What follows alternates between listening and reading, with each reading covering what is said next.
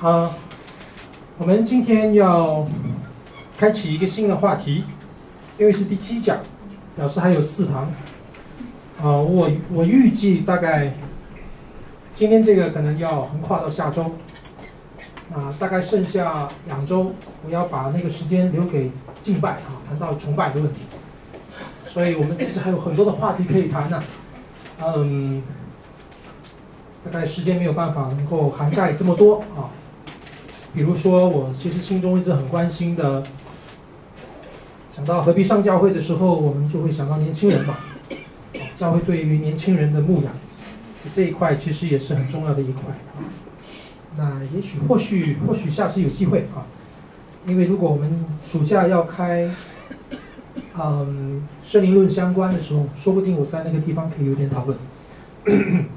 好，我们今天第七讲，我今天希望时间能够掌握的很好啊，因为我想带大家有点名副其实的在，呃，读书会啊，跟大家来有一点的啊，从经典里边去谈这个题目，就是肢体生活。那因为上一周其实那个话题也基本上还有很多面向，所以我就想要还是有点尾声要跟大家谈一下。呃，领导生态的里边，其实我们谈的非常多。那么我们也不算多，我们其实蛮只有蛮狭隘的，只集中两三个题目来讨论啊。那我们上一周因为都在查考圣经，透过呃耶路撒冷大会，透过保罗跟啊彼得，透过保罗跟啊巴拿巴啊马可之间的一些的冲突啊一些的张力，我们去思考到。教会的领导，诶，教会的领袖啊，其实他们也有他们自己的一些限制，哪怕是人格特质，啊，哪怕是神学理念，哪怕是他们啊服事的经历，啊，哪怕个人的因素，都非常的多。啊，当我们去思考这些话题的时候，啊，我只是尝试要回过头来鼓励弟兄姐妹，如果何必上教会，曾经在你生命生命中。心中啊想起，而想起的原因，是因为教会的领导生态，是因为教会的领袖给你带来困扰了。那我希望透过这个课，帮助你更加持平的、更加整全的来看待啊、教会的领导生态啊，更加不会有一些遐想啊，一些诶这个这个这个不切实际的一些的观念。你就会看到，不管是透过耶稣基督的门徒，透过初代教会，你还是可以看得到领袖中间不断在学习彼此的功课，啊，不断在，呃，这个蒙召罪人的教会的里边，去经历成圣的路途，啊，所以我想这个都是一起学习的地方。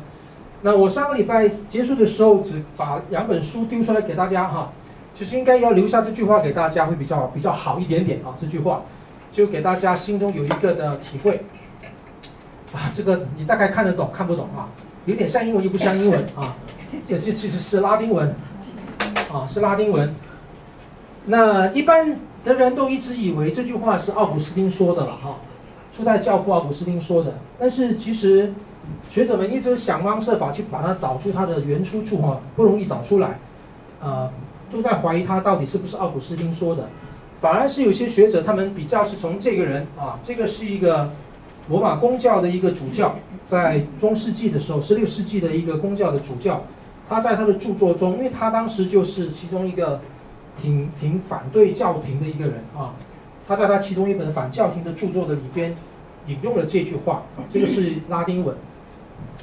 我打一个问号，意思就是说学者还有争论啊，所以到今天，有些人引用这句话的时候就不标名字了。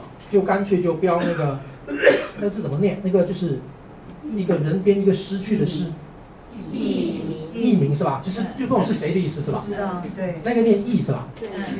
谢谢哈，这个啊还要多多学学国文。哎，这句话其实是这样翻的啊，英文里面有很多的翻法啊。In essentials 啊，unity；in non-essentials And in all things charity 啊。在必要的事上合一啊，这只是中文的其中一个方法啊。非必要的事上自由，在所有的事上就恩慈。那这是其中一个方法。各位，其实我们在面对啊、上周我们看的那段经文的时候，你就会发现到有这个有时候就会有这种状况出现，往往不光是啊、教会的领袖们、长职们啊、牧者们、领导层，其实也包含了我们弟兄姐妹。我们今天要谈的肢体生活，呃，很多时候我们的心中的困扰、我们的冲突、我们的疑惑，往往就在这些事情上面没有把它可能摆得好啊，所以。这句话应该不是奥古斯丁说，不过相信奥古斯丁可能不会反对啊，因为奥古斯丁其实在他的这么大的神学的体系的里边，他也说过了很多类似的话，只是没有 exactly，就是 word by word 哈，就是啊完整的话是完全照着他的哈。但是奥古斯丁的思维里边，比如说奥古斯丁谈论到律法跟恩典的时候，讨论到上帝的慈爱与公义的时候。讨论到一些伦理议题的两难的时候，啊，他会类似有这样的表达。那我想这个是啊，我们在教会生活当中，包括我们在教会的领导的里边，啊，我们都可以一起努力的方向。事实上啊，事实上这句话，今天啊，一直到今天，它也出现在全球各大基督教，哪怕是公教罗马天主教。或者是在新教传统里边，比如说卫理公会、国际的卫理公会总会的规章里边，或者是信义会，啊、台湾的我没有看过啊。那在美国那边的，都会出现在他们的法规的里面，或者在他们的啊、呃、一些的宪法哈，一些的啊、整个教会的宪宪章的里边会把它列上去，所以你就可以看到这句话它其实有一定的代表性，啊、试着。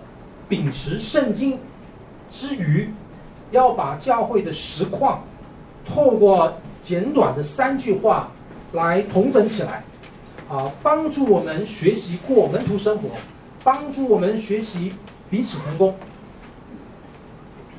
那另外一个英文翻译是这样翻哈：In necessary things, unity; in uncertain things, liberty. 好 In all things, charity。那当然，这个跟这个很像，但是这边不太像。啊，它后面这个翻是 necessary，一个是 uncertain things。啊，它跟它跟这个 non-essential 是不太一样。其实这个翻译呢，啊，其实这个翻译其实挺不错的。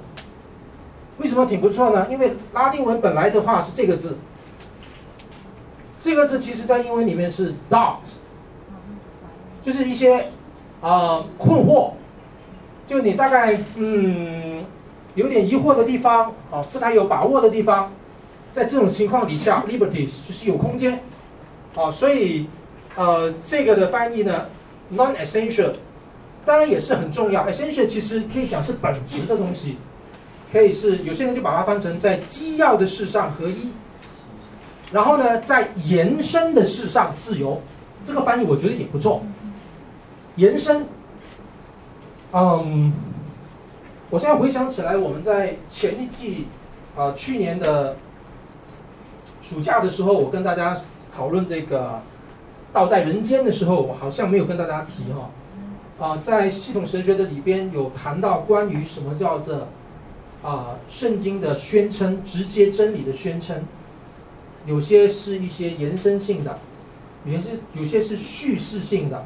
有些是命题性的，有些是啊、所谓的这个这个注脚，就是在圣经的经文里边，我们可能可以把它归纳出有一些是直截了当的信息经文，就是它的权威分量很高；有些可能它是你要去去思考，因为它可能有两面性啊，呃，所以才会产生出我们在基督教界里边，比如说你洗礼到底是要浸啊，还是要点，还是要滴，还是要洒啊？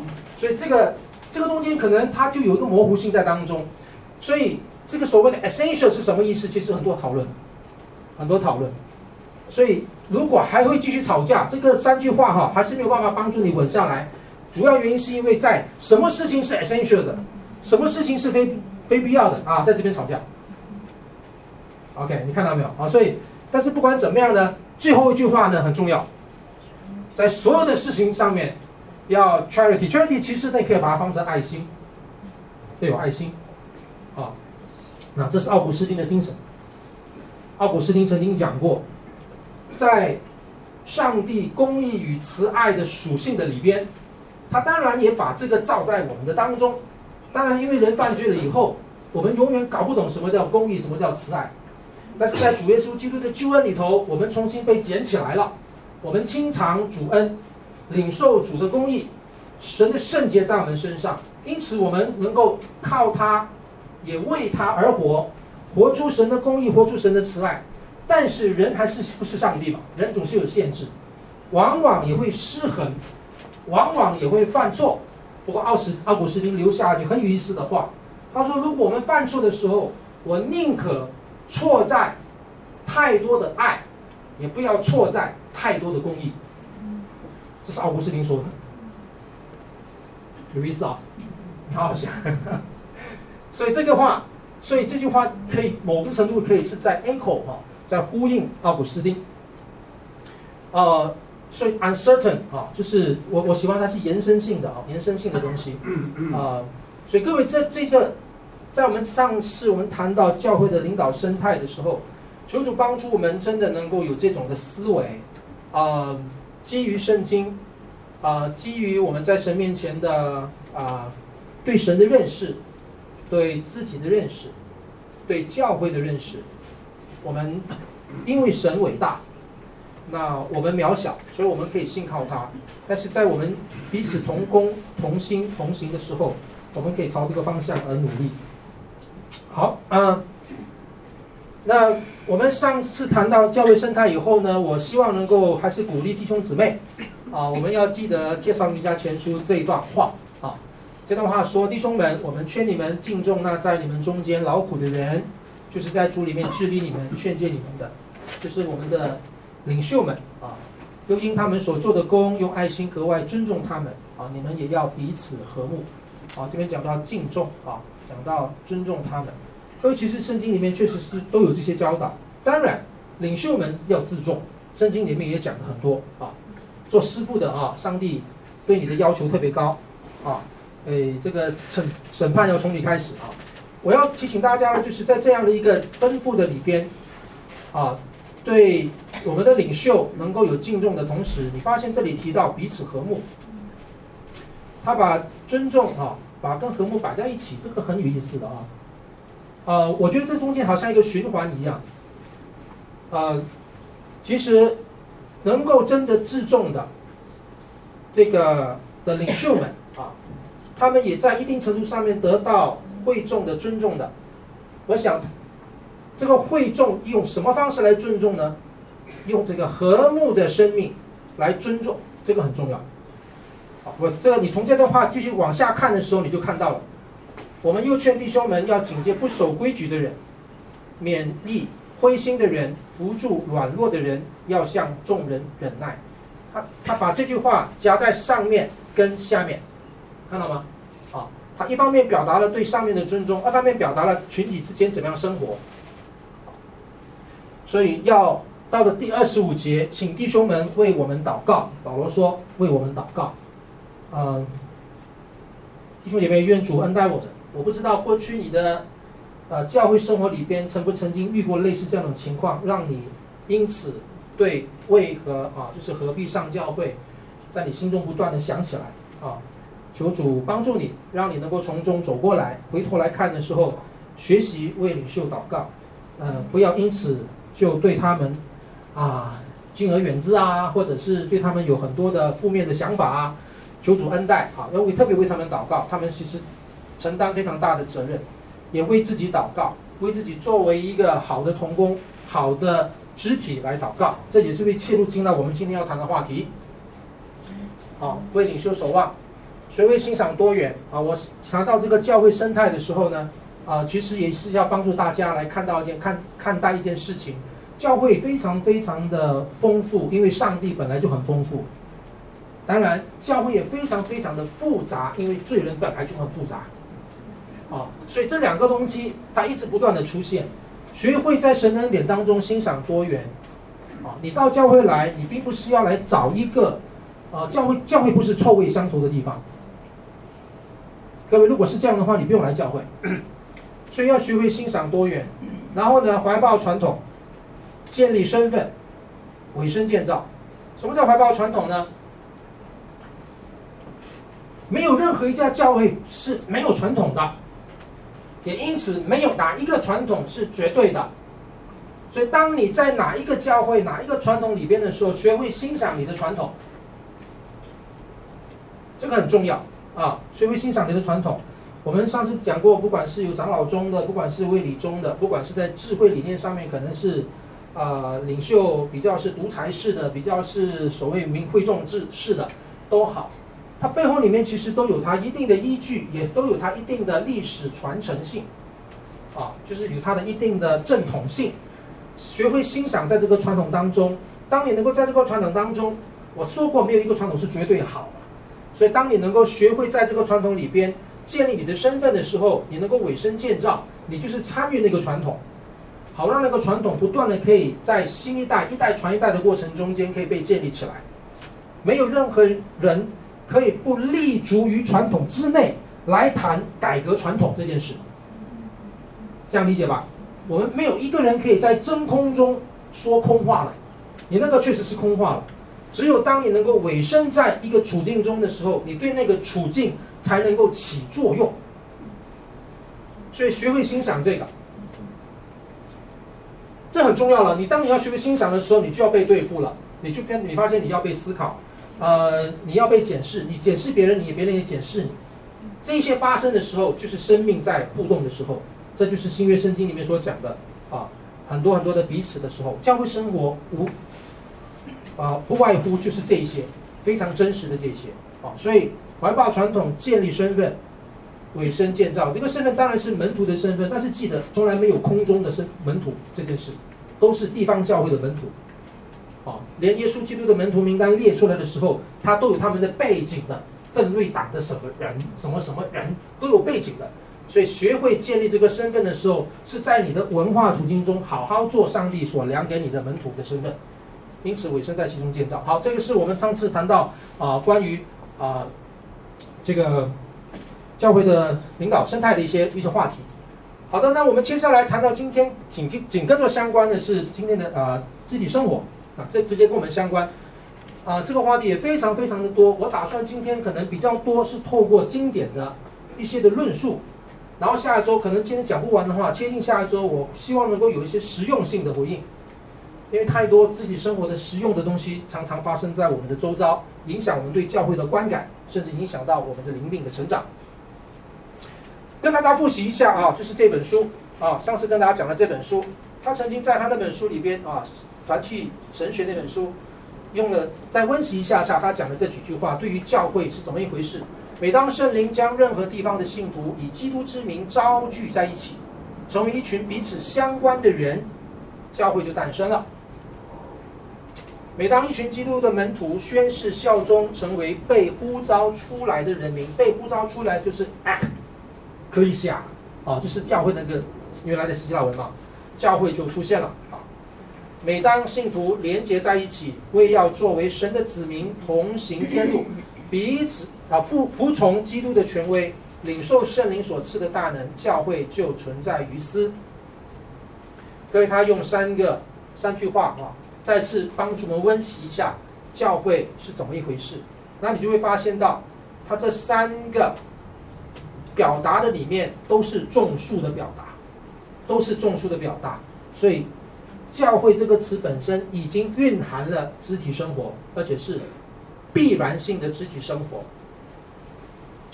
他说，教会其实是先锋的团契，啊，是 pioneering 的，啊，是一个团契 koinonia 啊，这个团契这个字眼，其实它本身的这本书的英文书名，这个团契并不是团契，从中文其实可以考虑把它翻成社群啊，当然翻成团契我也非常认同，因为这是大家比较习以为常的、比较熟悉的一个词汇。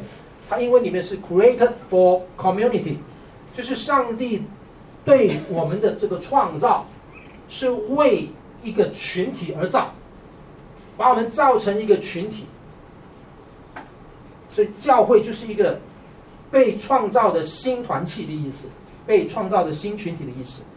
所以 Stanley Granz 他从头到尾，他从创世纪，他已经从团契的概念开始讲，讲到新天新地，其实都是都是团契。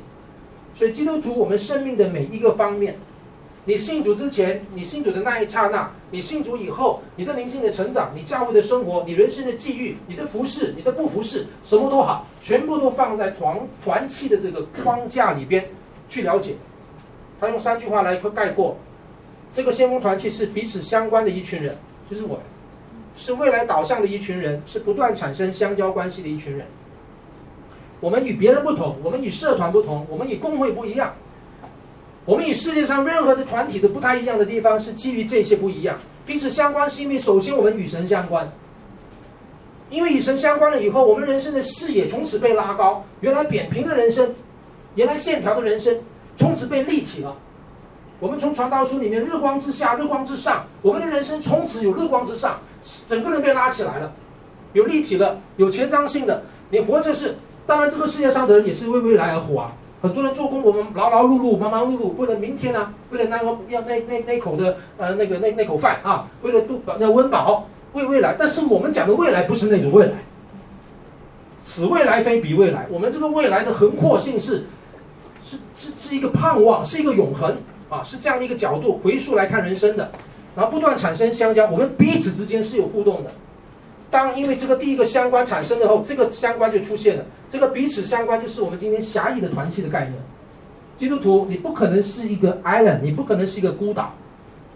你想要自己做，你都做不了。待会我们今天要看这个话题。好，我们下来呀，到底什么叫团契？这个已经我很喜欢 John Stott 讲一句话啊，约翰斯多德牧师他说什么呢？团契这个字啊，koinonia 这个字，有人把它翻成香蕉。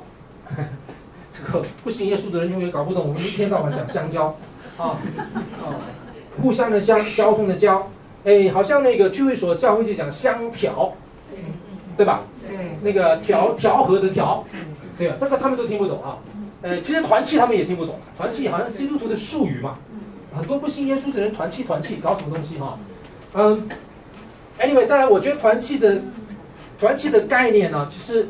比较习惯，可能引起误会的低低那个那个比较低，我就就用它吧，因为它已经很很经典的在用了啊。到底什么叫团气？斯多德牧师说，这个字，当然原文都是 koinonia 啊。腓立比书 koinonia 那个字呢，有时候翻成是同工了啊，方程式一起合作啊，就是一起分工。那是我们今天教会里面是过度被使用。就是已经 over 啊，过度被使用，但是呢，却丝毫没有没有触及它的意义的一一个词。我们大量的用它，非常耳熟能详，太普遍的一个字了。但是我们搞不懂它是什么东西。其实它跟教会这个字类似啊。那我想就从很经典的从潘霍华来谈起啊。各位潘霍华，你们应该也认识他了啊，那知道他啊，不认识他，知道他啊，那。我想今天呢，我就想透过用一点时间，就带大家来一起，透过他的著作来温习一下到底什么叫团契。我们从这边讲起，何必上教会？往往就是因为我们在团契中间，我们跟弟兄姐妹的肢体关系上面有嫌隙了，我们很多的困扰。那透过他来教导我们怎么样看待团契这件事，啊，那他主要他谈团契的整个的基础点是接触基督，是基督论。是基督论，那当然有很多的著作啦，很多，哎，啊，我们看圣经也可以透过圣灵论的角度，我们下一次有机会谈圣灵论的时候，可以多谈那个部分。但是我觉得，啊，潘霍华的这个切入点是非常非常好的一个切入点，他对我自己的影响也非常大哈。那这幅图你们就可以知道了嘛，哈，潘华的时代的里边，啊，这个当时的整个德意志帝国啊，哎，呃，当时那些的教会啊，都。陷在整个政治的氛围当中啊，搞不清楚状况，嗯，那个是非常艰难的时代，非常艰难的时代，在那个时代里边，连教会都分裂了，呃，保呃这个潘霍华仍然还在关注教会这个议题，到底什么叫做教会？到底什么叫做主内的弟兄姐妹？我知道当时教会有些就跟着国家教会一起跑啊，跟着希特勒一起起舞啊，那但是他就坚持不要啊，他跟一般的基督徒就坚持不要。他们就脱离政府，啊，他在整个过程中间，啊，他的第一本的著作也是他的博士论文，他，好像一颗炸弹一样的丢在当时的神学界跟教育界里边的那本著作。当年他才十九岁啊，写下了博士论文，实在是吓死人！十九岁我不知道我在干嘛啊，呃，非常棒的一本书。我本来把它从封面放上来，没放上来啊。圣徒相通那本书，他就开始在谈这个问题，他就开始在谈中保基督，他就在开始开始在谈什么叫做教会，什么叫做团契。他的那本书名叫做《圣徒相通》嘛。好，各位，我今天就跟大家，你可能看过这本书，我就如果你没看过或者你看过都好，我是用最简短的方式，把它的精华啊、就是压缩在这边给大家看一下啊。各位，为什么他会讲到中保呢？提摩太前书二章五节这边告诉我们，保罗说，因为只有一位神。在神和人中间，只有一位中保，乃是降世为人的基督耶稣。中保这个字眼虽然在新约圣经并并没有出现了非常多次，但是你跟我都知道，它的这个信息，它的这个真理是非常鲜明的，因为道成肉身的这一个事实本身就已经标志出了耶稣基督的中保身份。啊，只是我们中文的翻译，我在说中保这个字的翻译啊，呃。我们大概都懂，如果你在会日子读和合本圣经读多了，你都懂。中保他就是好像一个中间人，啊，一个一个协调者，是是我们跟神啊神与人中间的那个。我上次用中介这个字啊，这个中介让我们想到买房子、买买产房地啊，一一个很重要的一个调和协调者啊。那是在这个前提底下呢，啊，我们可以看到。他写下了这本书，是一本小书。所有人认识潘霍华，很多时候是从这本书开始认识的。但是即使是这样，他写的一本小书，很多人还是看不懂这本书。小书一本，还是有些人觉得还是很难看。啊，嗯，所以如果有这样的困难的话，今天我试着，我知道还有点困难，我试着看看能不能够口语一点跟大家表达。他在这本书里边写的非常精彩啊。当然，这本书是他中中间时期写的。他在更早时期写的书就更艰涩了啊，那个非常神学性，非常的论理啊，理论式的。他中期时间的时候，他当时在教书，啊，在他的博士论文期间，跟他的升等论文那两本著作之外，后来他去神学院教书的期间里边，已经发生整个德意志开始，希特勒已经得势了，已经崛起，啊，他在那样的氛围当中，他在神学教书。你看当时国家乱七八糟的时候，他竟然不是教教会与政治。他居然不是教这个这个这个怎么样做社会关怀，他在教基督论，太特别了，这太特别哈，呃，他在那样的那几年，大概五年多左右的时间里边，他其中写了一本书，就这本书，他完整写下了一本书，小书一本，他带着当时神学院的学生，每一天过神学院生活，操练他们怎么样学会过团契生活，都在一起嘛，所以这本书其实是那个的记录，也是他的信仰的一个表达，很棒的一本书，那。精华在这里，但是不是不不全在这里，还有很多的地方啊。他另外写了一本书，叫做《追随基督》啊。那中国大陆把它翻成《做门徒的代价》啊。这本书也是很棒的一本书，非常棒的一本书哦。我画的密密麻麻的那本书哈，呃，看过好多遍。我试着先从他这本书讲起，很快的跟大家谈一下。潘霍华牧师提醒我们，要在教会里边。过好一个健康的教会生活，啊，知道什么叫团契是很重要的。而这个重要性先从基督谈起，他先从基督跟门徒的关系谈起。各位，我下面引了一些他的话，今天就是一起带大家阅读哈。你看他怎么说的哈？因为上帝之子成了人，因为他是中保，正因为如此，我们同他的唯一真正的关系就是跟他做门徒与作为中保的基督这两者之间是紧密相通的、相连的。意思就是说，如果耶稣基督是中保，你跟我没有其他选择，就是门徒，啊，而且如果能正确的理解，对不起，有些简体字，这就必定意味着相信上帝之子是中保，只有这个既是神也是人的中保，才能呼召人们跟随他。就是因为他是全神全人，他是上帝差来的，他才有资格来呼召我们跟随他。所以除了他以外，任何人对我们的呼召都不值得跟从。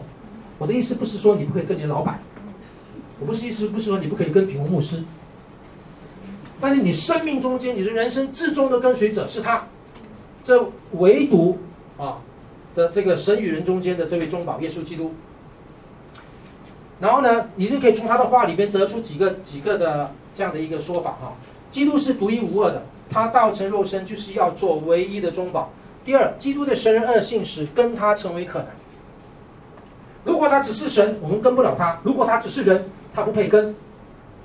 OK，我们同基督唯一的关系就是跟他，没有选择的。所以四福音里边，耶稣基督呼召门徒跟随他。所以跟随耶稣基督成为基督徒的本然。什么叫做基督徒？基督徒就是跟他。在初代教会的时候，门徒称为基督徒是从安提阿起手，是外界的人对对那些信耶稣的人的称呼。为什么称呼他们称呼这些呃基督徒叫做啊称基督徒叫基督徒呢？因为这些基督徒都是尊耶稣基督的、跟耶稣基督的、信靠耶稣基督的，他们活出来的样子、说出来的话、表达出来的态度，就是跟他，这、是我们唯一的一个生活的姿态。所以呢，在这本书就是追随基督里面。潘霍华就提到了中保基督到底是什么意思啊？先从这边讲，再讲进团契。耶稣基督是一切的中心。由于道成肉身，他已经来到人与自然生活的中间，他要成为中心，只有通过他，一切事物才能产生和消失。啊，这个不单是在，呃，我们刚才读提摩太前书提到他是中保。从救恩论的角度来讲，保罗在其他的书信，包括像在以弗所书第一章，像在哥林多前书。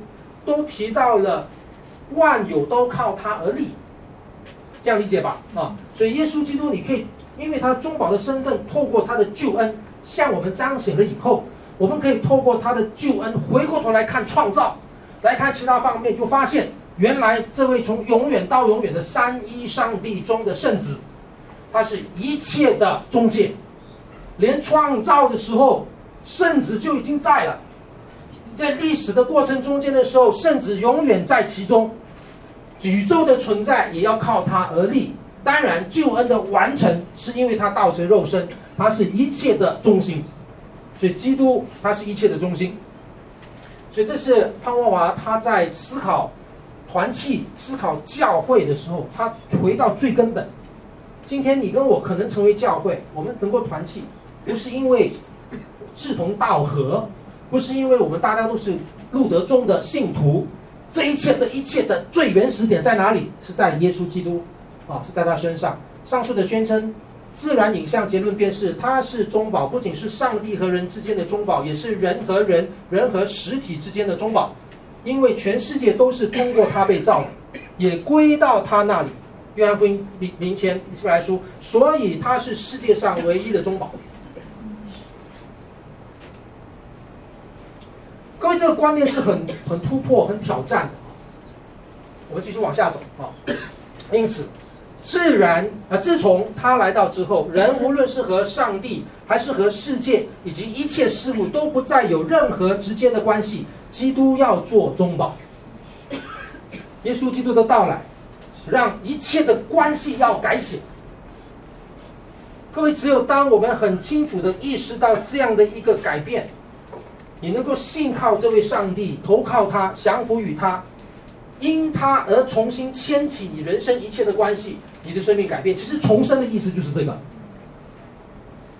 所以你不能够选择性的，我只要信耶稣，耶稣是使我回到父神那里去，我有我得到永远的福乐。好，我就让耶稣基督做我跟神之间的中保，到此不 stop 停。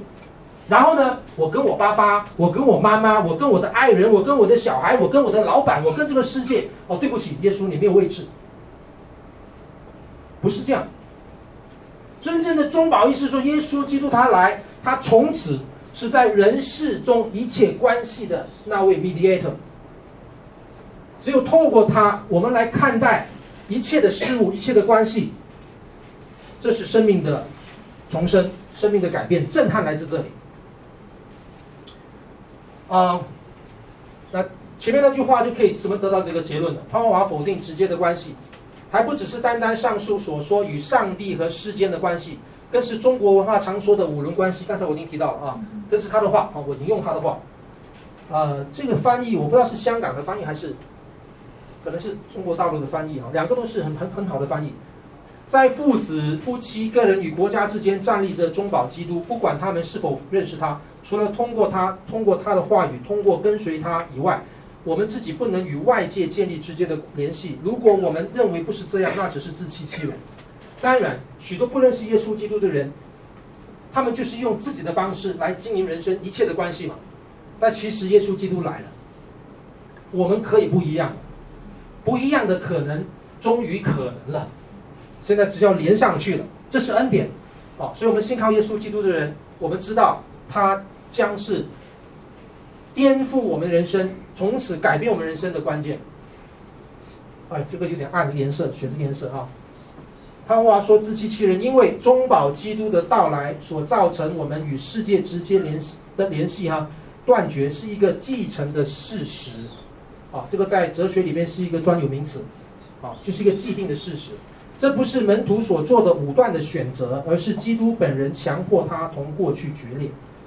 当你认识耶稣基督，当耶稣基督与你相遇，对不起，不是你找到他，是他找到你。”我们上个世纪六七十年代的时候，美国一个布道运动叫做“我找到了”。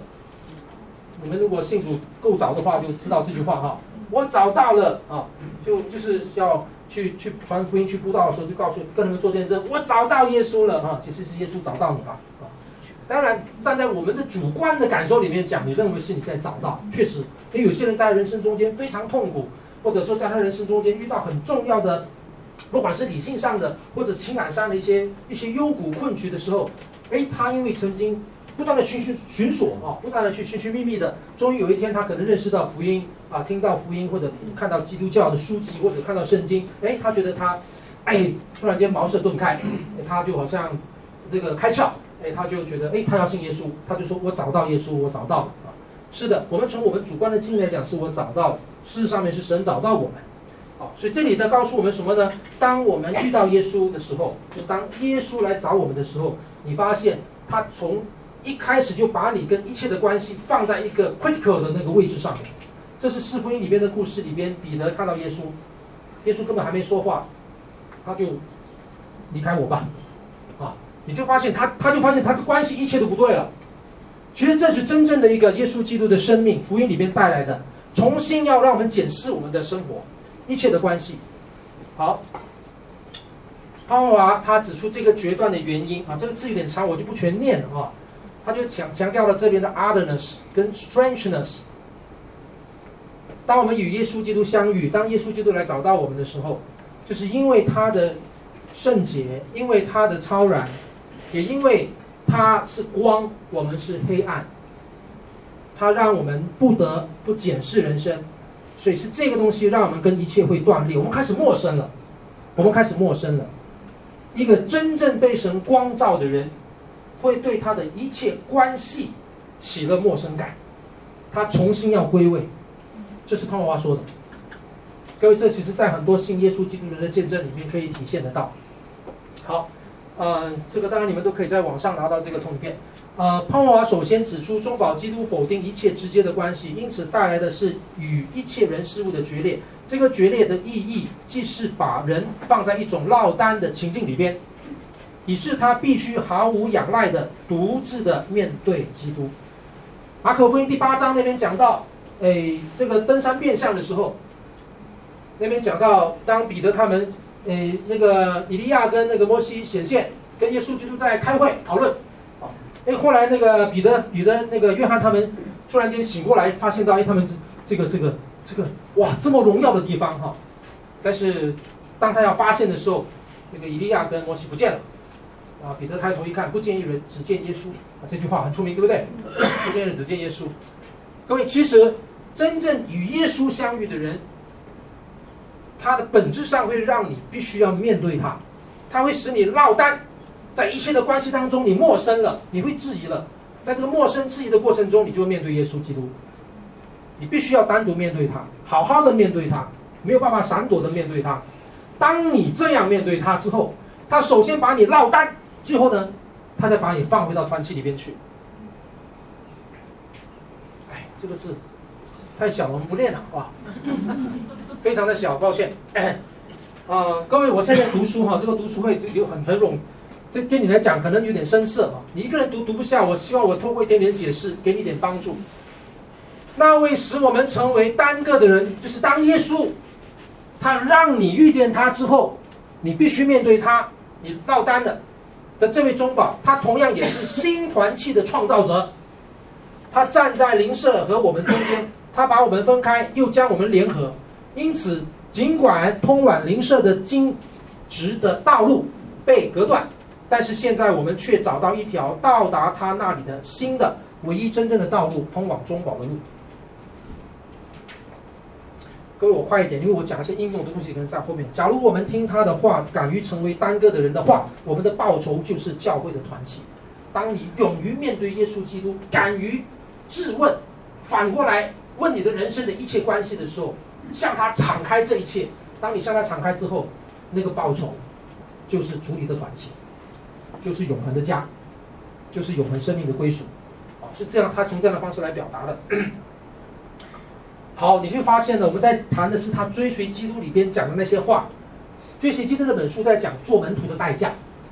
你发现他从讲做门徒，就谈到了团契了。从做门徒那边讲，从中保基督讲到我们跟神的关系，就是跟随他，就是门徒。从做门徒讲到团契。刚才我们已经讲过了。没有任何一个基督徒是不跟从耶稣的。你是基督徒，你就是跟从耶稣的。啊，如果你是跟从耶稣的，名词叫做门徒，门徒就必然是活在团契里边的。好，哎，啊，这个字太小，我们不看吧。这么小，好，我们看团契，团契生活。里面他也讲到中保，就是刚才我讲那本小书。所以我这里很快的把几个，大概有三个重点吧。第一个啊，中保基督的临在。潘霍华首先提出，信徒之间可以一起过团契生活，不是理所当然的，而是确实的恩典，是三一上帝肉身临在的记号，道成肉身临在的记号。虽然团契的形式可以是简短探问。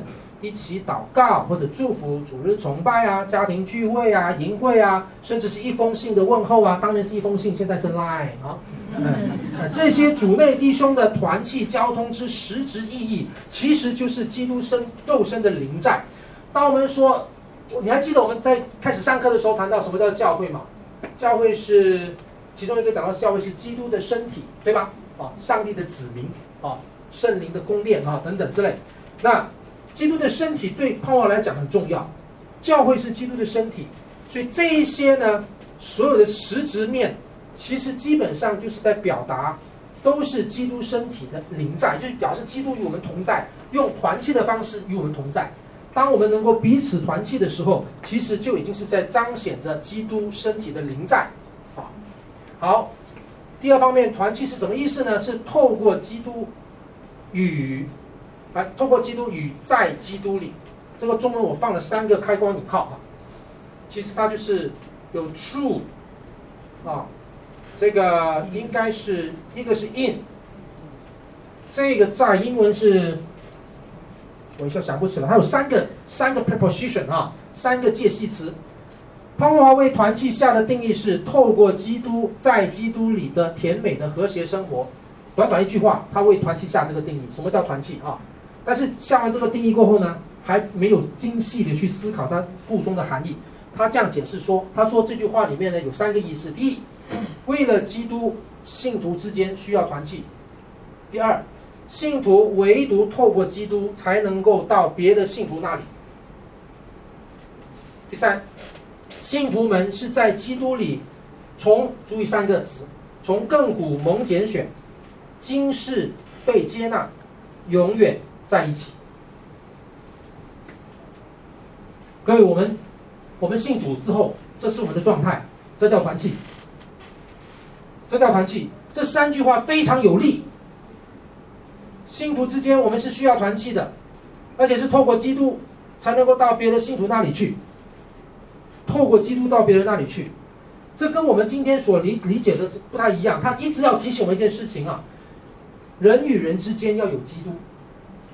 信徒与信徒之间，你要有基督，总不要以为说你就可以直接到弟兄那里去。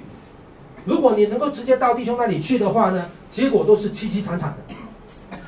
那我们常常想一件事情说，说 牧师，如果这样的话不对呀、啊，我们不是不是不是常常要说我们要真心彼此切实相爱啊，我们要真心相爱，我们要彼此不要有中间人，有话直说，不要拐弯抹角，不要透过别人传话。啊，你要就直接面对他啊，哦，我跟弟兄姐妹的关系应该要更加直接的建立啊，不要透过别人转传话嘛啊，所以你要更加直接一点。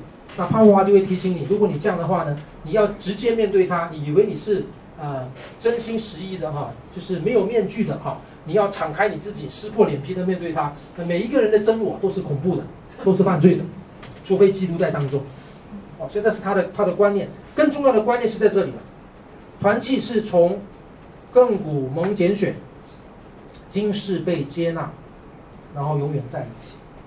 是的，亲爱的弟兄姊妹，我们很难想象，每一个信靠耶稣基督的人。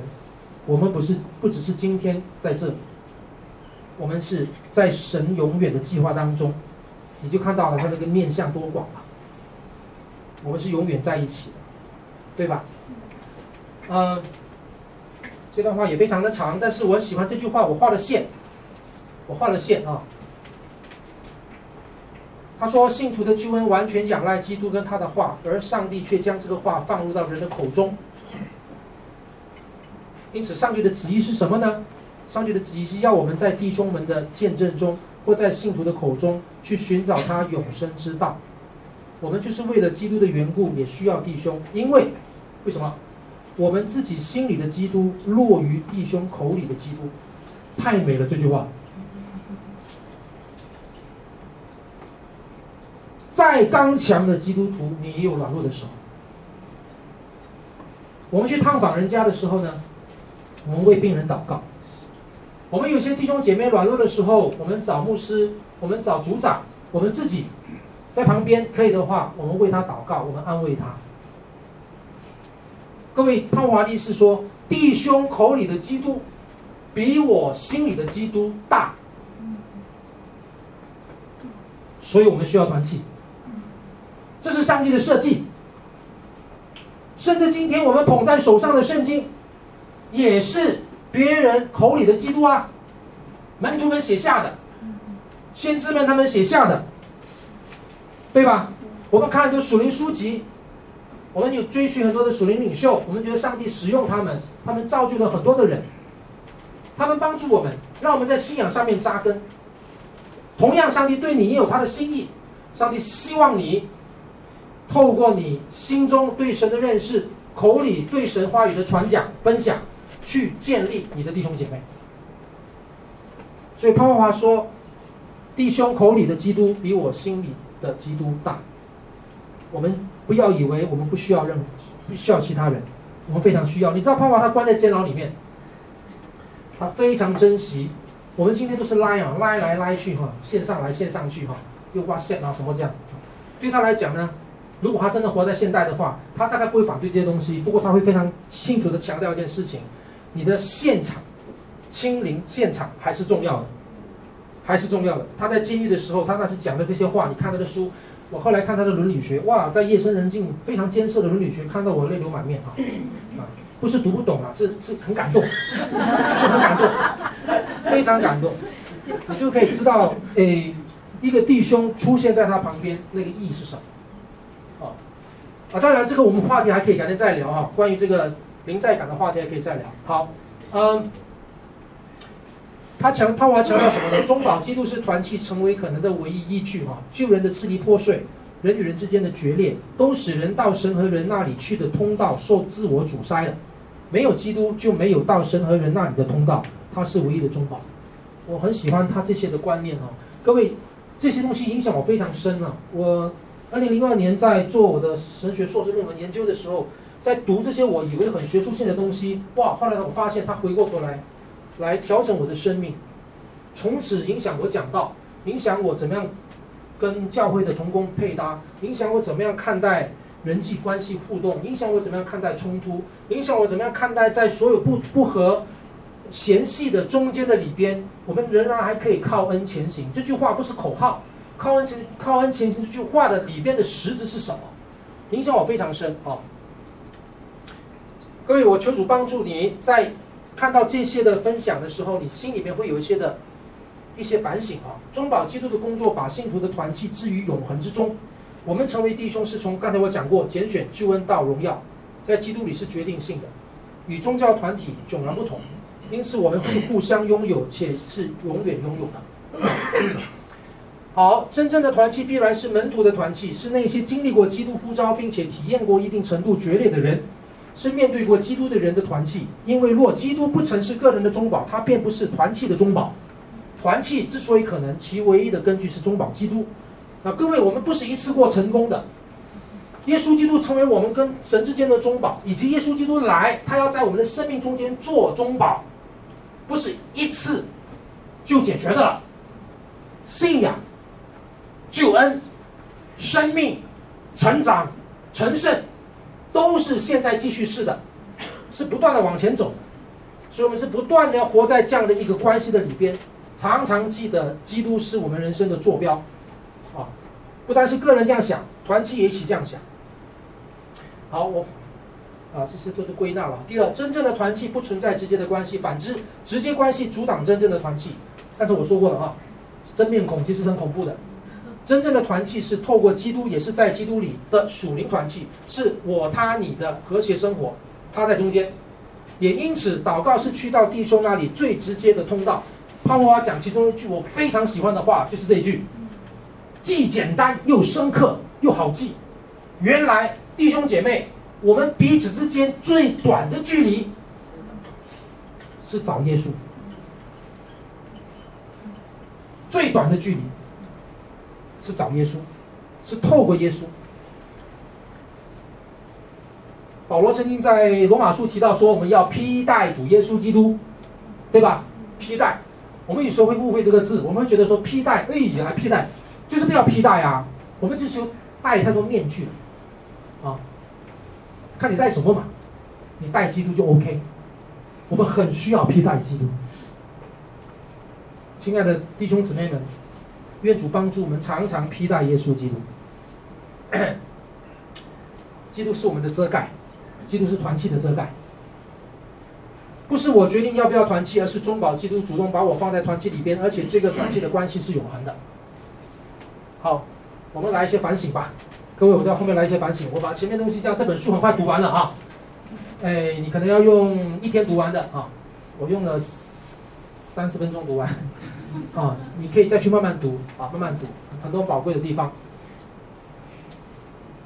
今天很多的基督徒的经历呈现两极现象啊，各位我很快就讲，这是我的情况了。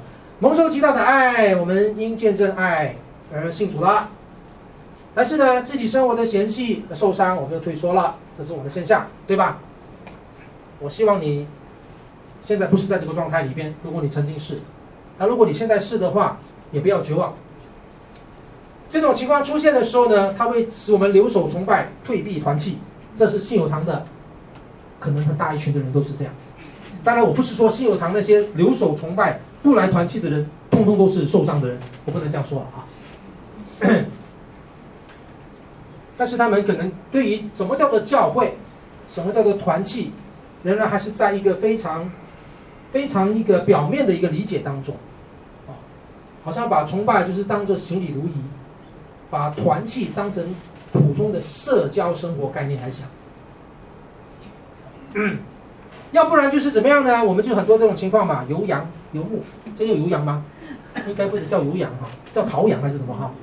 就到处走动哈，或者是独行侠。我们有非常多这样的基督徒。我们说到底，根本哈，如果严格意义上，如果按照潘国华刚才的解释的话，我们根本到底是不是一个？在上帝心意里边，应该长的基督徒的样都不太像啊，就是我们就是不断的独来独往就对了。我们在一群的教会的群体当中独来独往，独善其身。我们很渴望这个互动、肢体生活，但是我们又恐惧肢体生活。这种情况真的非常多啊，合理化自己的窘境啊。很多时候我们觉得不参加团契或者不与人互动啊。我所谓的参加团契的意思，可以狭义的参加一些各级年龄的团契，但是其实也包含了，当然你跟其他基督徒的互动，他们可能这方面非常少，他们就觉得说，哎呀，团契反正都是附属的，只要我敬拜上帝就好了，啊，我什么都不停啊，什么都停，但是我从来没有停止敬拜我从来没有停止读经，我从来没有停止祷告，啊，其实这很可惜哈。教会生活私有化，被消费化。各位何必上教会？就是这些现象，啊，消费化。什么叫消费化呢？就是要去去百货公司一样，去选选教会，选各取所需啊。那我们其实需要掌握福音真报里边啊，到底认识什么叫做教会，什么叫团契。我们站在教育的历史、教教育历史实践的缘由来讲的话，基督教对团契是最有话要说的。亲爱的弟兄姐妹，基督徒是最有资格谈什么叫做团契。基督徒是最有资格谈什么叫人际关系。基督徒是最有资格谈什么叫和谐。虽然我们有很多黑暗的历史，这些都是我们可能。没有认真的面对上帝，面对圣经，面对自己，啊，为什么这样说呢？你发现三一上帝本身就是团契，这不是人发明出来的。人世间里面，我们真的从各宗各教里边各样的哲学学说里边，我们找不到这样的一种思维。三一上帝本身从永远到永远，圣父、圣子、圣灵，他们在爱中团契，这是上帝，啊。人被造的特性本身就让我们看到了，看看见了团契的重要性。人被造本身不是孤岛，我上次跟大家说过了，因为上帝的本身是三一的特质，他造人的时候就把人造在一个关系性的存有，把人造成一个关系性的存有。就你是谁，不是你一个人说了算。各位，到底我们呱呱坠地来到这个世界上，我们是谁？真的不要以为自己长大过后自己很厉害了，我们就以为我们自己顶天立地，我一个人可以决定我自己是谁，never，从来不可能是这回事。只要我们好好去想的话，人，你的存在的本身就已经标志着我们需要团契。只是我们犯罪了，我们在犯罪之后，所以把我们支离破碎，我们因此不明白何谓团契，我们也不看重团契。啊，对罪的关键的理解，这是圣经里面告诉我们什么叫做罪。罪不只是你 break the rules，你不只是违反法律，罪的问罪的核心的那个 elements，那个最核心的元素是关系，是关系。你就算是拿了博士，你什么十八般武艺都会，而且你在社会上面你是一个非常显赫的人物，甚至你是一国的总统。但是你不认你爸爸，你在众人面前否定你的爸爸，这个叫做罪，关系的问题，不是表现的问题，不是你做了什么事情的问题，啊，关系被破裂了。救恩的整全是个人的 person，但是我们今天把它理解成 private，很可惜，啊，被造是为了团契，被赎是为了新团契。亲爱的弟兄姐妹，圣经从创世纪一开始就让我们看到了创造论的本身。从来都没有英雄主义的创造论的本身就已经蕴含了团契的概念，而救赎论、救恩论本身是新团契，整本是所以，Stanley Grenz 从开始创世纪讲到启示录都是团契。各位，台北信友堂这么注重团契，不是没有原因的。越大的教会越难经历、活现、展现、体会团契生活。所以我们非常强调团契的原因，是希望让大家更多弟兄姐妹们能够真正实质上面去把福音信仰的核心活出来。好，潘文华讲到最后呢，有三个点，他对自我中心主义的这种抗拒啊，他非常反对自我中心。如果中保基督在场的话，如果中保基督介于一切的弟兄关系中间的话，那么。全真啊、污蔑啊、鄙视啊、自私啊、懦弱啊等等都没有地位，仗势欺人更加显得荒谬之至极啊！弟兄姐妹，我们之间有时候会闹别扭啊，我们会闹意见啊，我们在小组当中啊，很很讨厌那个弟兄讲话啦、很呃怎么怎么样之类的。各位，如果中保基督是整个团契生活，也是教会的本质跟核心的话，希望这个中保基督的真理。以及这样真理的领受，能够反过来赋予你内心有更多的力量，更多被修正的价值观，更有一个方向，知道怎么样去应对这些事情。一个心中尊基督为圣，常常记得在我跟我的弟兄之间有基督在场的人，我想，你第一不容易伤害人，你不会想到去伤害人，因为每每当你想伤害人的时候，你首先伤害基督。第二，一个有中保基督常常在他的心中，在他的心里，在他的思维，在他的信仰，在他的恩典领受中的基督徒，你不容易受伤。我们怪就怪在今天教会有一大箩的人，一天到晚跟牧师说：“牧师，我受伤了。”我不是说你不可以这样跟我讲，不可以这样跟牧师讲。我们太容易受伤了，随时受伤。那个表情一下受伤，那一句话受伤，那个一个决定受伤，这么好受伤的，确实也是了。今天这个社会就是忧郁症一大堆啊，然后多遭遇，哇，我们真的压力太多了，我们总是感觉事事不顺利。我们觉得我们这个人被否定，这个整个跟大社会环境有关的，整个世界后现代社会的里面，把人物化，把人功能化，确实在这种所有的负向性的画画画当中，人很容易受伤。但是中保基督的这个信仰，让我们知道，在一切关系中间，谁想伤害我，他首先先经过基督啊。所以卢云啊，这个罗马天主教一个很重要的灵修大师，他写了很多书，我们很多啊，呃新教的这个翻译也把他书翻译出来。他曾经有本书，我很喜欢他的书名啊，他的书名叫什么呢？就是就是每一个神每一个神的儿女们，应该要在跟随耶稣基督的时候，我们其实是效法基督的，我们其实是负伤的疗伤者。我很喜欢这句话啊。是的，这个世界充满了罪恶，很多的挑战。是的，连教会里边都常常很多的刺，我们难免会受伤。但是我们像基督一样，基督是那位疗伤者。这位疗伤者来到你的面前的时候，当他用他的手要去环抱你的时候，你一细看，你发现那个环抱你的手是有钉痕的手。你发现当你敷在他的他的肋旁、他的胸前的时候，他的肋旁是受伤、被擦伤的。每一个神的儿女，我们因为在基督的恩典当中，我们成为疗伤者，因为基督是我们的中保，我们可以效法他。是的，我们可能受伤，但是我们是负伤的疗伤者。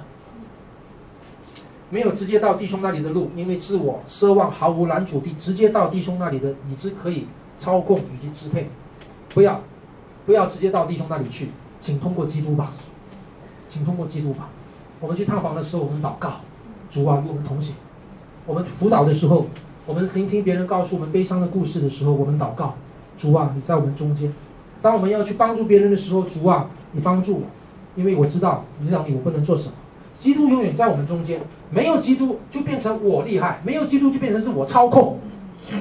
基督永远在我们中间，我们是用这样的角度来思考团契的，对个人中心主义的制衡。我已经超太多时间了，后面有两点，也许我留着下个礼拜再讲，好吧？啊，那就是邀请大家好好去想一下，中保基督跟团契生活之间的关系离不开。弟兄姐妹，如果我们今天不谈耶稣基督来谈团契的话，这跟社会谈的是一模一样。我今天只想要邀请大家好好从这个角度想，想你自己的教会生活，想你的团契生活，想你过去里边不管是好的感受的，或者是负面感受的，愿主透过这样的一个信息，让你调整一下你自己的。啊，教会的经历，让你能够重新出发，又或许让你可以更上一层楼，被主所用。我们一起祷告，天父，我们在你面前啊，谢谢主，耶稣基督到我们当中当中来，他铺平了我们到神那里去的路，但同时他又是我们生命的坐标，一切关系的中保。主啊，让我们因为基督，也靠着基督，也为了基督而活。好，叫主我们在每一个面向上。主，我们有基督十架福音的光照，我们有基督所开出来的道路，这条道路是引向复活的盼望，以至于我们不怕受伤，因为主你为我们担当，以至于当我们即使有软弱的时候，主你说可以负你的轭，因为你的轭是容易的，是轻省的，我们可以效法你，走在一条合神心意的神圣道路上。你赐福我们这里每一位弟兄姐妹，让我们真的在教会里边。能够经历你自己赐给教会的恩典，是何等的丰富荣耀！靠耶稣基督的名祷告。